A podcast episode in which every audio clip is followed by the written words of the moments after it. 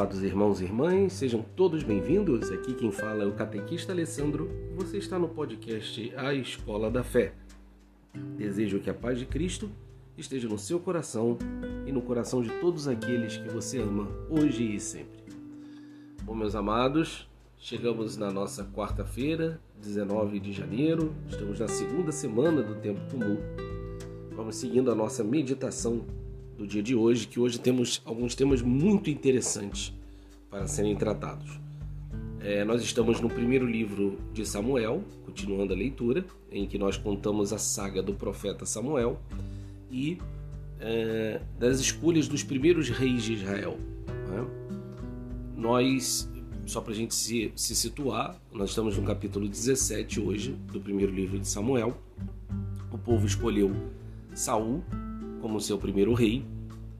Saul, entre altos e baixos, foi servindo, só que chegou determinado momento em que ele desobedecia a ordem do profeta, a ordem de Deus, não cumpria tudo o que Deus exigia dele, né? colocava alguns interesses materiais do povo em primeiro lugar, né?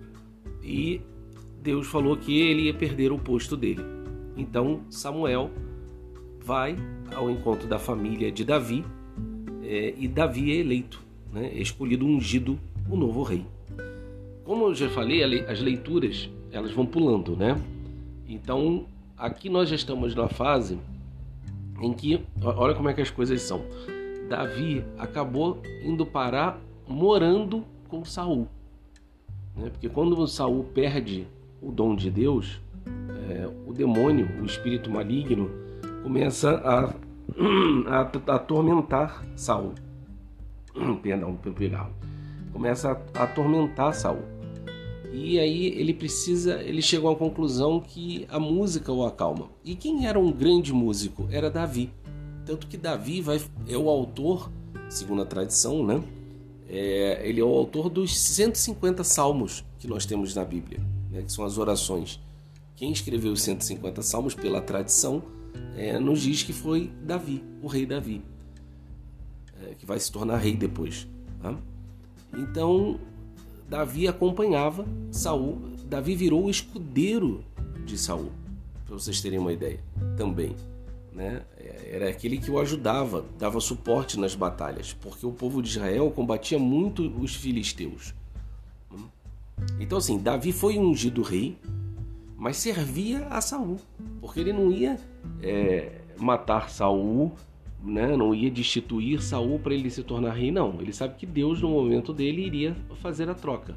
Só que não seria um descendente de Saul, que seria o novo rei de Israel, mas Davi, que tinha sido escolhido pelo coração, Deus que não olha as aparências, olha o coração, né? tinha escolhido Davi. O que, que isso tudo quer dizer para nós? E é onde vai entrar a leitura de hoje. É, hoje a gente vai ver um cenário em que o povo de Israel mais uma vez tem que combater com os filisteus. Só que dessa vez os filisteus escolheram um campeão deles, é, isso era comum tá, na antiguidade, para evitar guerra é, entre todos ali. Eu boto um campeão meu para lutar contra um campeão seu e quem ganhar é como se tivesse ganho a batalha e a gente evita mais derramamento de sangue entre os soldados. E quem é o campeão que os filisteus escolhem. Golias, o gigante Golias, né, que é um homem de altíssima estatura, muito forte, né, e que tinha fama de ganhar todas as batalhas, né, de nunca ter perdido uma batalha. E quem vai ser escolhido? Né, quem vai ser, quem vai lutar por Israel? Davi, com sua estatura pequena, franzino, né? É, ou seja, aparentemente sem chance nenhuma de ganhar de Golias. Então, o que todo esse cenário vem nos mostrar? Primeiro, toda a nossa vida, meus amados, todos os acontecimentos, elas estão na mão de Deus. A grande diferença é da atitude que você vai tomar é eu vou entregar, eu vou consagrar a minha vida a Deus de boa vontade, ou eu vou ser levado pela correnteza à força. Porque, entendam, todos os atos, tudo o que acontece à nossa volta, Jesus fala, até um fio de cabelo que cai da nossa cabeça.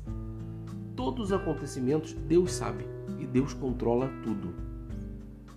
Então, a diferença de atitude nossa que nós devemos pensar é: eu vou me consagrar a Deus de maneira voluntária, e aí eu percebo as direções que Deus está tomando para minha vida, e aí eu vou aceitando e vou colaborando com isso, ou eu vou ser cabeça dura, vou bater a cabeça, vou ser teimoso, não vou acreditar que Deus quer o melhor para mim, e no fim das contas a correnteza vai me levar do mesmo jeito, porque a gente acha que a gente tem controle sobre a nossa vida. Tem muito esse pessoal de coach, né, que fica falando isso hoje em dia. É, é, livros de autoajuda. Não tome controle da sua vida. Meus amados, quem tem controle da nossa vida é Deus. É, o ser humano se engana muito de achar que ele tem controle sobre alguma coisa. Não tem. Né? Às vezes, uma coisa ou outra na nossa vida familiar, na nossa vida profissional, a gente acha que a gente tem é, o controle, a direção dessas coisas, mas a gente não tem, meus amados. Quem tem o controle de tudo é Deus. Né? Então vejamos nessa leitura de hoje, que pega todo esse contexto, né? e a gente deve tomar nossa atitude. Qual, qual, qual vai ser a direção que eu vou tomar para mim? Eu aceito que Deus é o meu Senhor e que Ele deve guiar a minha vida. Olha o que a gente reza no Pai Nosso. Seja feita a vossa vontade, não é a minha vontade que a gente reza no Pai Nosso, é a vossa. Então, ou eu vou ter essa atitude de vida em que eu aceito que Deus tem o controle e que seja feita a vontade dele, e aí eu tenho que me esforçar para viver de acordo com a vontade dele, ou eu vou querer continuar batendo cabeça achando que eu sou Deus, que eu sou o Senhor da minha vida e, e eu achar que eu vou levar direções para onde eu quero que vá. E na verdade, muitas das vezes eu vou estar servindo o demônio porque eu vou estar em desobediência a Deus.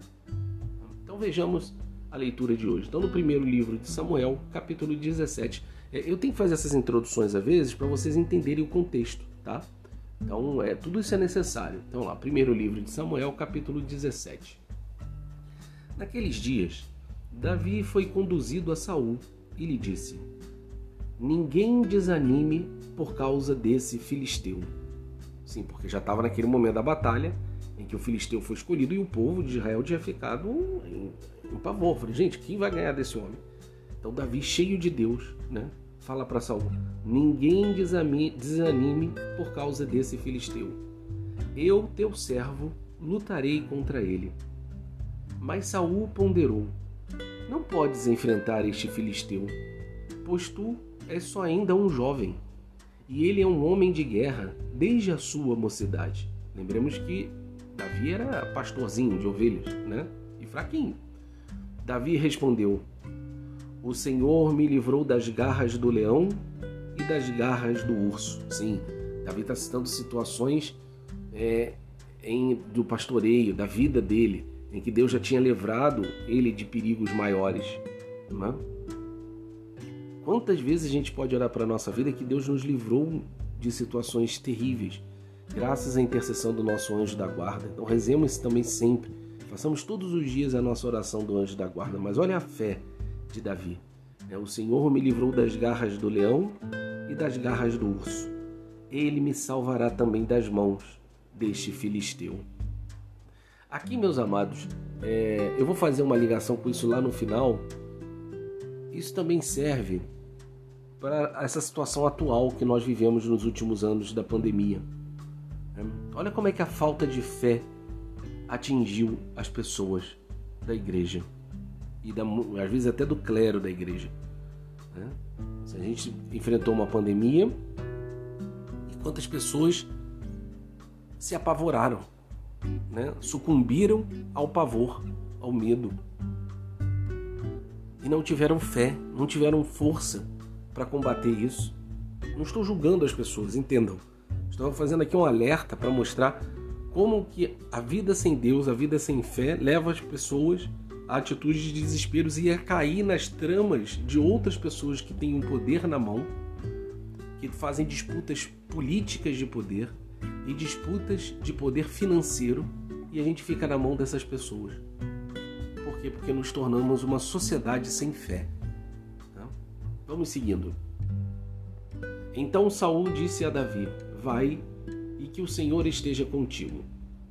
Em seguida, tomou o seu cajado escolheu no regato cinco pedras bem lisas e colocou-as no seu alforge de pastor, que lhe servia de bolsa para guardar pedras.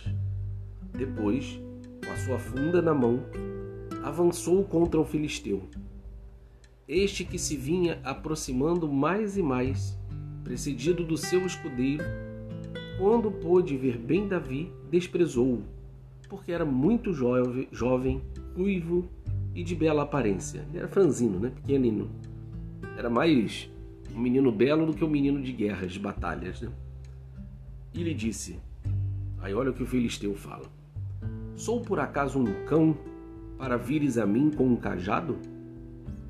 E o filisteu amaldiçoou Davi em nome de seus deuses e acrescentou: Vem, e eu darei a tua carne às aves do céu e aos animais da terra. Meus amados, aqui eu já vou fazer uma, uma, outra introdução desse cenário da batalha. Você vê como é que o filisteu ele agride, né? Ele é feroz, lógico, ele quer ganhar a batalha, quer matar Davi para dominar o povo de Israel. Né? Aqui é necessário o um entendimento nosso que a igreja, o nosso tempo, ele é dividido em três realidades. A igreja tem três divisões: a igreja triunfante, a igreja padecente e a igreja militante.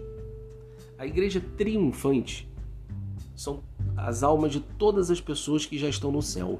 Essa é a igreja triunfante, a igreja que triunfou. São todas as pessoas que já existiram e que hoje estão lá no céu, gozando da glória de Deus, intercedendo por nós, né? cuidando de nós lá do céu, ao lado de Jesus, de Deus Pai, Deus Espírito Santo, de Nossa Senhora. Né? Então, todos os santos e anjos, essa é a igreja triunfante. Nós temos a igreja padecente, essa é a igreja que padece, que sofre, que são quem? São todas as pessoas que já existiram, as almas dessas pessoas que estão no purgatório. São as pessoas que ainda não foram santas o suficiente para estar no céu né, durante a sua vida e precisam acabar de se purificar, porque no céu só entra quem é santo. Nós temos que porque Deus é santo. Nós rezamos na missa: Santo, Santo, Santo. Senhor Deus dos exércitos. Essa é a tradução correta, não é Senhor Deus do universo, tá? Depois a gente trata disso. É, então, quando a gente chama Deus três vezes santo na missa, repetindo as palavras do Apocalipse em outras passagens da Bíblia, né, é para lembrar que no céu só entra quem é santo. Então, a igreja padecente são as almas do purgatório. As pessoas que morreram ainda precisam. Por isso que a gente deve rezar pelas almas do purgatório, pelos nossos mortos. Caso eles não tenham ainda se santificado completamente, eles precisam das nossas orações para aliviarem os seus sofrimentos e entrarem no céu. Por fim, nós temos a terceira parte que é a igreja militante. Militante porque de milícia, de batalha. Quem é essa igreja? Somos nós.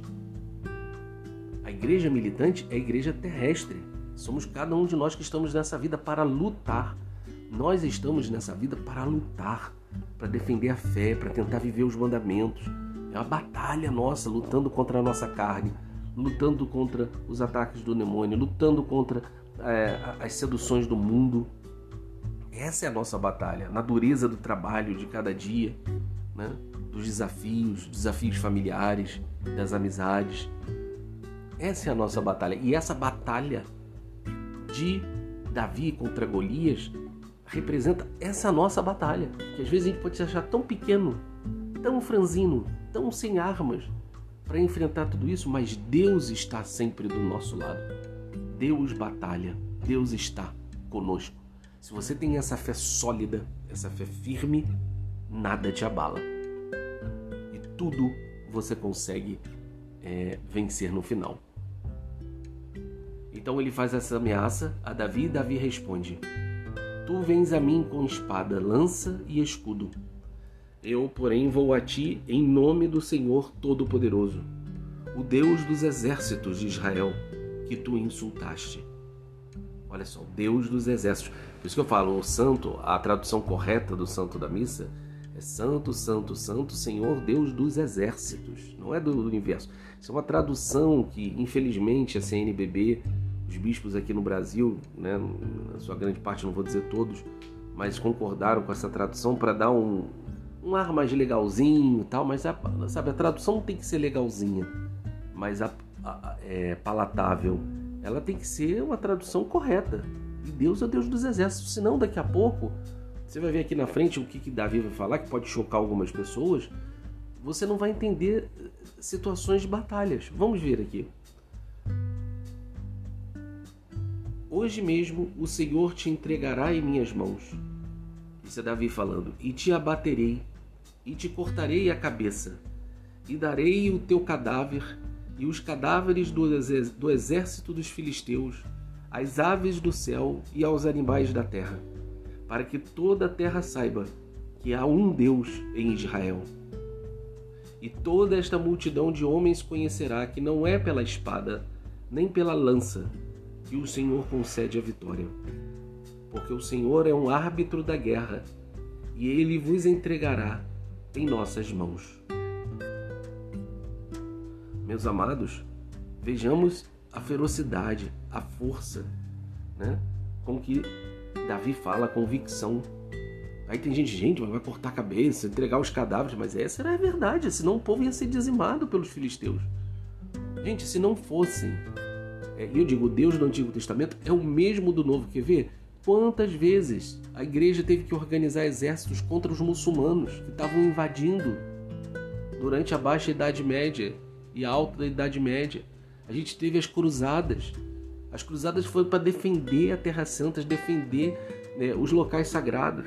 Quantas vezes tiveram que exércitos cristãos se organizar para defender é, o, a invasão bárbara Entendem?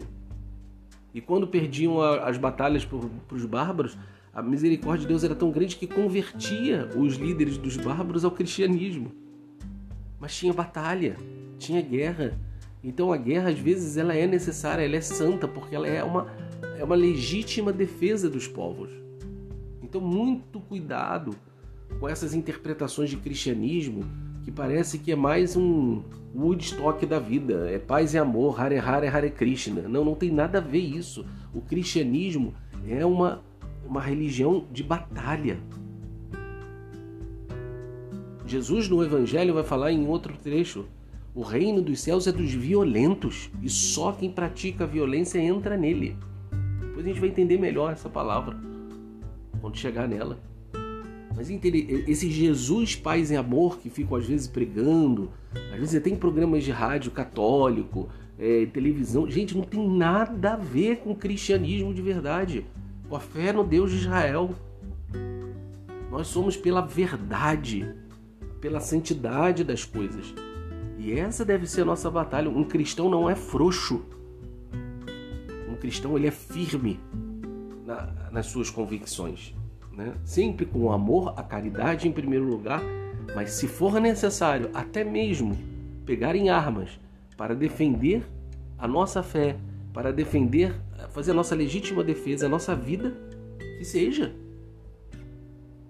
Jesus no Evangelho, em outra passagem, ele fala: pegai a espada para se defender. Ele fala isso. É que as pessoas falam de Deus, falam do cristianismo e ninguém lê nada. Então, graças a Deus que você está aqui nesse podcast, você está podendo estudar, você está podendo conhecer a palavra. Porque as pessoas falam das coisas que não conhecem. Falam de, de, de uma religião que não, nunca leram.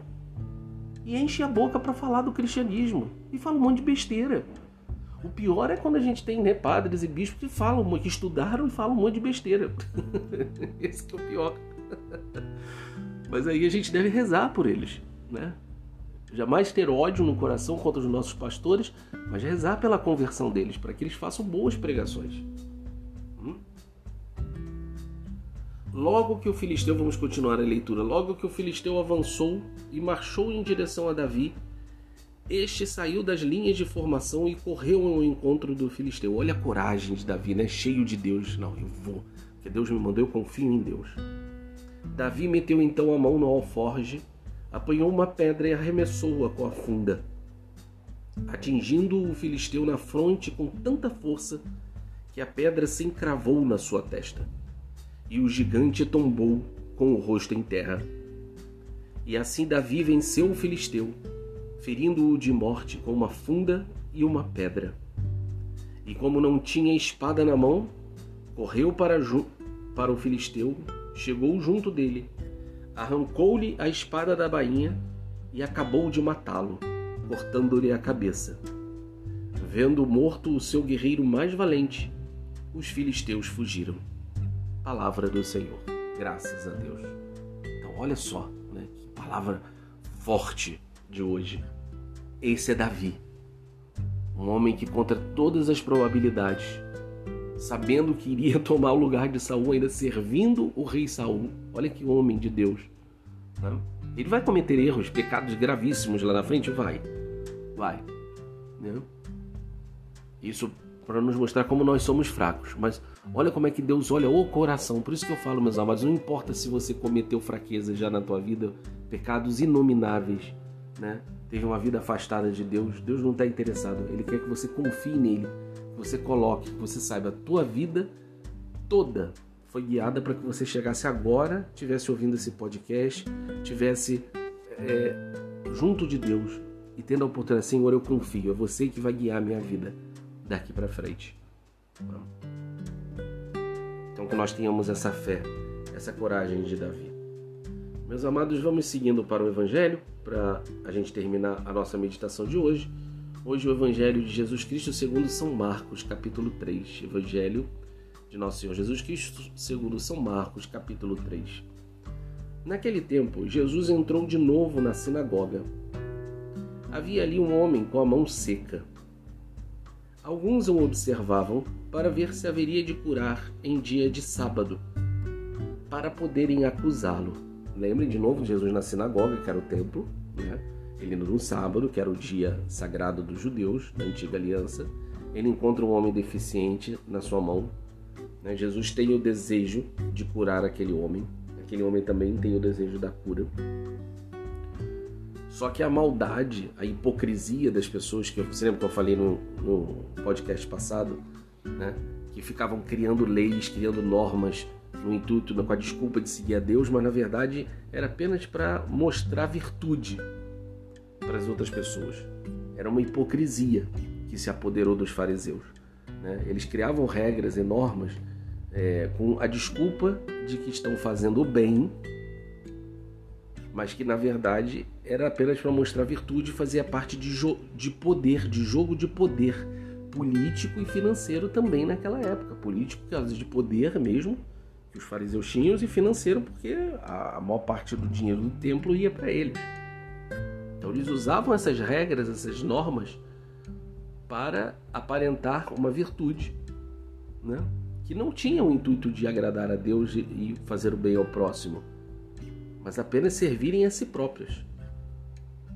Muita semelhança com o que a gente vive atualmente com a situação da pandemia. Né? Jesus disse ao homem da mão seca: Levanta-te e fica aqui no meio. E perguntou-lhes: É permitido no sábado fazer o bem ou fazer o mal?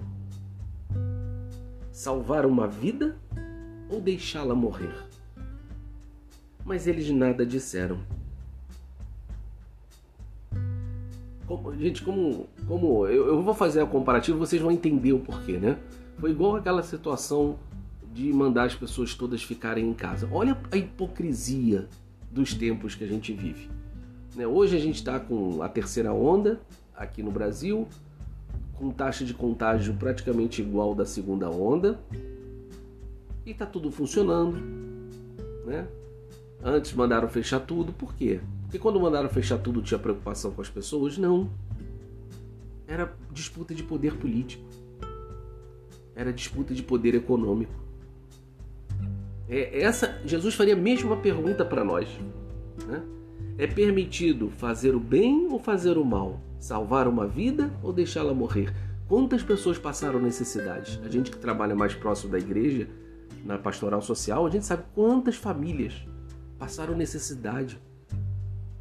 Por causa, enquanto as pessoas ficavam do, do hashtag Fica em Casa pedindo comida no iFood ou em aplicativos, no Uber Eats da vida e tudo mais, né, postando em Instagram, ah, estou de quarentena em casa e, e postando vinhos, postando comidinhas e, e gente passando fome. criaram essa ignomínia de falar de, de trabalhos que são essenciais e não essenciais. Todo trabalho é essencial para quem tem fome, para quem tem que botar comida. Ah, mas aí como é que faz? Enfrenta-se a vida, gente. Cadê a coragem de Davi? Eu vou fazer só uma comparação numérica para vocês verem como é que o pânico foi colocado. Você tá bem rápido, três pandemias. A pandemia do, do coronavírus, vocês sabem qual que é a taxa de mortalidade dela? É 0,016. Sabe o que é isso? 0,016 é que a cada 100 mil pessoas, em média, tá? Que pegam, pegaram o coronavírus, a cada 100 mil, 16 morriam. A cada 100 mil pessoas, 16 morriam. A peste negra, que aconteceu no século 17, matou um terço da humanidade. Ou seja, a cada uma pessoa, a cada três pessoas, uma morria. A cada três, uma morria. Se a gente for trazer isso para o coronavírus, que são 100 mil pessoas que pegam 16 morrem, na, na peste negra, a cada 100 mil pessoas, 33 mil pessoas, 34 mil pessoas morriam. Olha a diferença. 33, 34 mil para 16 a cada 100 mil. Percebam como que foi manipulado o pânico em cima das pessoas. Imagina se fosse uma peste negra. Acho que as pessoas tinham se suicidado em massa pelo pânico, pelo pavor, e tudo em nome de disputas políticas, de disputas financeiras. Não acreditem que foi por zelo das pessoas, não foi. Isso é mentira. E me causa uma tristeza grande de ter visto sacerdotes e bispos embarcarem nessa onda, porque não se justificava o terror, o pânico que foi feito na cabeça das pessoas. Não? sobre a questão. É, eu ia falar a terceira, que era da AIDS, a AIDS matava mais. Só que a grande diferença, a diferença entre a, a peste negra e, a, e o Covid, que era um vírus que se espalhava aleatoriamente, né? a AIDS é muito correlacionada a um comportamento sexual é, inadvertido, né? impróprio. Então ele se transmite principalmente por uma vida sexual promíscua. Né? Óbvio que também tem situações de doação de sangue, né? a gente sabe disso se o sangue não for bem controlado, tal, mas no momento inicial é, era é, através de uma propagação de um comportamento sexual inadequado. Né? A AIDS matava dois terços das pessoas. Ou seja, a cada 100 mil, 66 mil morriam. Entende? Então, meus amados, é, olha, olha a diferença a gente está falando de uma doença que a cada 100 mil morre, diz assim, ah, mas você está minimizando, eu perdi uma pessoa da minha família. Não, não estou minimizando a sua dor. Toda a vida conta. Só que, só para vocês entenderem, eu trabalho com um carro na rua. Aí, estatisticamente falando, eu corro mais risco trabalhando com um carro na rua de sofrer um acidente e morrer do que se eu pegar a Covid e eu morrer. De eu pegar Covid e morrer, entende? Se eu for comparar com frieza, estatisticamente, eu não saio para trabalhar de carro. Porque estatisticamente é mais perigoso eu sair de carro para trabalhar do que caso eu pegue a Covid eu venha morrer. Entenderam como é que não faz sentido esse pânico que fizeram? Aí a gente repetiu toda essa mentalidade farisaica no nosso tempo porque estamos sem Deus de demonstração de virtudes agora é essa coisa da vacina. Eu não vou entrar no mérito aqui da questão da eficácia, da não eficácia, dos riscos, dos não riscos. Eu vou citar um ponto apenas da vacina e vou ler um trecho do documento do Vaticano que fala sobre isso, que talvez muitos de vocês nem saibam. Você sabia que o Vaticano soltou um documento em 2020 falando, 21 de dezembro de 2020, sobre a questão da vacina e por que, que o Vaticano soltou um documento sobre isso. Você sabe por quê? Eu garanto que duvido que vocês ouviram falar nisso, talvez a grande maioria. Você sabia que, dependendo da tecnologia, as vacinas atuais foram feitas com tecido de bebês abortados? Isso, com material orgânico de bebê de aborto, de clínica de aborto. Você sabia disso? E você sabia que é lícito ao cristão não querer tomar a vacina por uma objeção de consciência? Não? Então eu vou ler para você aqui o trecho da Congregação para a Doutrina da Fé, nota sobre a moralidade do uso de algumas vacinas anti-Covid-19, da data de 21 de dezembro de 2020. O terceiro parágrafo, eu vou ler só uns trechinhos para vocês verem. O terceiro parágrafo fala assim: Dado que as primeiras vacinas contra a Covid-19 já estão disponíveis para distribuição e a relativa administração em vários países, esta congregação, que é a Congregação para a Doutrina e Fé, deseja oferecer algumas indicações para um esclarecimento sobre este assunto. Não se tenciona julgar a segurança nem a eficácia destas vacinas, que sim, para quem não ouviu, ontem o Ministério da Saúde, é só você pesquisar tudo isso que eu estou falando. Ontem o Ministério da Saúde, entrevista, o ministro da Saúde divulgou que 4 mil pessoas morreram após a administração das vacinas atuais. Então, até a questão da segurança, e isso não é falado. Porque, meus amados, não se iludam, há interesses financeiros bilionários por trás e há disputas políticas, porque há governantes com pontos de vistas, outros governantes com pontos de vistas, então não é pelo seu bem, é pela disputa de poder. Não caia nesse engodo, né? Então, não vou tratar nem da segurança nem da eficácia dessas vacinas, embora sejam eticamente relevantes e necessárias. Lógico, se ela não for, se ela envolve risco, isso também entra na conta.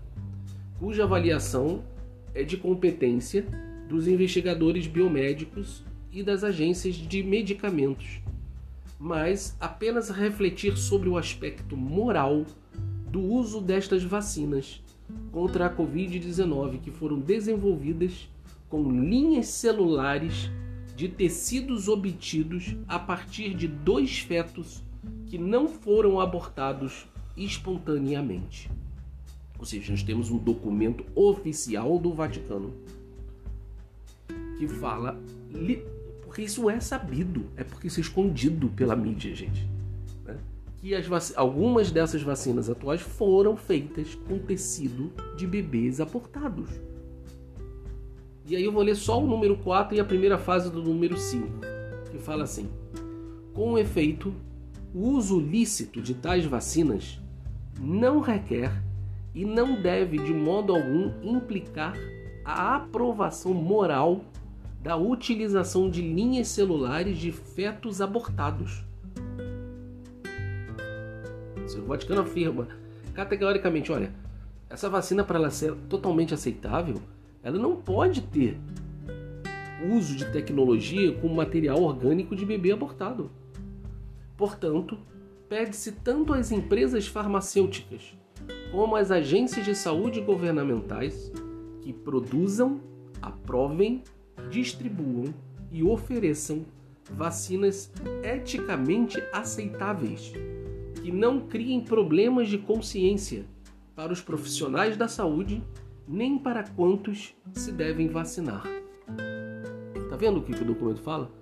Eles têm que se esforçar para criar vacinas que o, o seu método de utilização, de fabricação, não causem problema de consciência, tanto nos médicos, nas enfermeiras que vão aplicar, quanto nas pessoas que vão receber, se elas forem cristãs.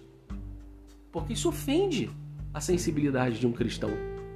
Pô, não quero colocar um produto meu que foi fruto de bebês abortados. E eu garanto para vocês que vocês não ouviram isso. Gente, por que eu estou citando isso tudo? Porque tem a ver com essa hipocrisia farisaica. Né? Jesus queria curar o cara na mão e eles preocupados com demonstração de virtude. Não tem que vacinar, vacina, bracinho para frente. Então as pessoas não se preocupam com as questões morais que tem por trás disso. Parece até não é até a realização disso. Mas parece até aquela profecia que tem no Apocalipse, que só aqueles que tiverem a marca da besta é que vão poder comprar e vender. Os que não tiverem a marca da besta não vão poder comprar e vender. E vão passar fome. Basicamente é isso, com essas situações de passaportes sanitários e tal, uma coisa totalmente irracional. E as pessoas batendo palma para isso. Cadê o espírito cristão? dos nossos valores de liberdade. Vou ler só a última frase do número 5. Ao mesmo tempo, olha o que a igreja fala, isso é pronunciamento da igreja, tá, gente?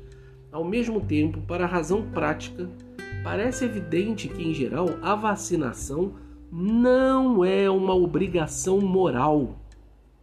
A vacinação não é uma obrigação moral e, por conseguinte, deve ser voluntária. Isso é a pronúncia do Vaticano. Foi Dom Giacomo Morandi, arcebispo titular da Congregação para Doutrina e Fé, com a aprovação do Papa Francisco, em 21 de dezembro. Então, ah, é uma obrigação moral vacinar. Não é, ainda mais porque nós temos dúvidas sobre a sua confecção, sobre a sua eficácia, sobre os seus riscos. Então, ela não é uma obrigação moral e ela tem que ser voluntária. Esse é o problema. Se você é católico, é isso que você deve crer e adotar como parâmetro moral da tua vida. Então, desculpem eu ter, eu, eu ter tratado desse assunto, mas porque isso é grave. E nós podemos estar passando valores errados para os nossos filhos, para a nossa juventude, por causa de um pânico de uma doença que marcou 16 em 100 mil pessoas. Imagina se fosse uma peste negra, imagina se fosse na época da AIDS, nos nossos tempos atuais. Ela ainda existe AIDS, né? É que a, a medicina já avançou muito na parte de medicação, a pessoa não fica é, curada, mas consegue ter uma sobrevida, mas é uma doença ainda muito grave. Mas imagina se fosse a peste negra. As pessoas iam cometer suicídio coletivo. Eu não tenho dúvida nenhuma disso. Pelo tamanho da falta de preparo, de espírito de batalha, de firmeza como Davi tinha, né? como a igreja tinha ao longo dos séculos. Né? Então, vamos seguindo. Desculpe pelo barulho do cachorro, né? do vizinho. Então ele fala: é permitido no sábado fazer o bem ou fazer o mal, salvar uma vida ou deixá-la morrer. Mas eles nada disseram. Jesus então olhou ao seu redor, cheio de ira e tristeza, porque eram duros de coração. Olha só, eles nada dizem, eles nada falaram. Então Jesus olha ao redor, cheio de ira e tristeza porque eram duros de coração. Então, sim, Jesus sentiu ira e tristeza, é raiva pela indignação deles, né? Pela indignação de Jesus. Peraí, deixa eu fechar aqui. O cachorro latindo agora realmente não dá, né? É, é, Jesus olha para eles com, com ira e tristeza, porque via que eles eram hipócritas eles não queriam voltar atrás nas suas opiniões, não queriam fazer o bem e porque eram duros de coração. Então Jesus sentia isso, que ele era humano. Então ele sentiu raiva e tristeza por ver uh, o coração. Então que nós não sejamos, que Jesus não olhe para nós e não sinta ira nem tristeza. Então disse ao homem: estende a mão. Ele a estendeu e a mão ficou curada. Ao saírem, os fariseus, com os partidários de Herodes, imediatamente tramaram contra Jesus a maneira como haveriam de matá-lo. Ou seja, eles viram a cura, viram Jesus, que nem agora que eu argumentei e trouxe uma série de dados para vocês, né? mas mesmo assim há aqueles que vão continuar no mal e ainda vão tramar a morte de Jesus. Vão tramar o mal deles. Né? Meus amados, por fim, eu não quero parecer insensível com aqueles que por acaso vieram perder algum ente, alguma pessoa próxima querida. Né? Toda pandemia é uma coisa triste, é um, é um castigo, de fato, de Deus sobre a humanidade. Né? Apesar de que a gente não sabe nem se esse vírus de fato veio da natureza, veio de Deus mesmo, né? da permissão de Deus, ou se foi algo que vazou lá daquele laboratório lá da China, que é uma história que está muito mal contada né, que começou justamente na cidade, onde tem um laboratório que manipulava esse vírus, ou seja, tem cara de gato, bigode de gato, rabo de gato, olho de gato, mas todo mundo diz que não é gato, né? Então a gente não sabe, eu não vou entrar nessa discussão aqui, né? se foi algo causado pelo homem ou se Deus para dar uma advertência à humanidade. Lembrando que quando as pessoas partem, elas estão do lado de Deus. Então, eu não quero parecer insensível, mas falta essa visão sobrenatural para nós. Todos nós vamos morrer um dia.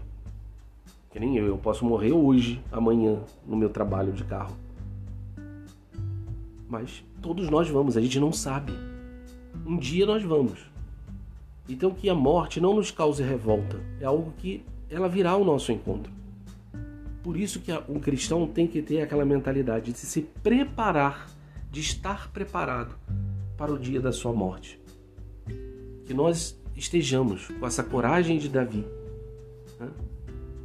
e com o coração puro, sabe? Procurando viver a, a vida de maneira íntegra, não cair nesses interesses, nessas aparências de virtude, não cair nesse jogo de poder por dinheiro e por poder político. Né? Que a gente esteja acima disso tudo e confiante em Deus. Porque se for da vontade de Deus, nós iremos para Ele. Mas se não for, a gente confia nele. Já pode vir a pandemia que for, que eu vou passar por ela. E vou estar aí diante de vós, Senhor, te servindo, até cumprir a minha missão. Amém? Vamos fazer a nossa oração final, já até com participação de cachorro do vizinho, né? Não sei se vocês ouviram aí. Mas vamos fazer a nossa oração e aqui a gente reúne a, a nossa as intenções de vocês, né? para que Deus possa nos dar essa força de Davi e a pureza de coração que os fariseus não tiveram com Jesus, né? e que a gente não caia nesse erro de aparência, de virtudes e nesses jogos né? terríveis por poder e dinheiro que controlam a nossa vida se a gente não ficar atento. Jamais abramos mão dos nossos direitos, das nossas liberdades cristãs e, e lembremos daquilo que está no documento oficial da Igreja da Congregação para Doutrina e Fé. Né? A vacinação é algo voluntária e sim deve ser querida desde que não tenha é, problemas graves de objeção de consciência por parte dos cristãos e que a sua segurança e eficácia seja de fato comprovadas. Okay? Cuidado que hoje em dia muito fica aquela coisa, ah, o especialista, segundo especialistas, que, cara, muito cuidado com essa frase. Não é porque o jornalista falou, segundo especialistas, que você tem que acreditar. Eles não são a Bíblia, eles não são Deus, né? eles não são nada disso. E eles mentem para vocês. Então cuidado com isso. Há interesses por trás. Rezemos. Que toda a terra se prostre diante de vós, ó Deus, e cante louvores ao vosso nome, Deus Altíssimo. Oremos, Deus eterno e todo-poderoso, que governais o céu e a terra. Escutai com bondade as preces do vosso povo e dai ao nosso tempo a vossa paz. Por nosso Senhor Jesus Cristo, vosso Filho, que convosco vive e reina na unidade do Espírito Santo, por todos os séculos dos séculos.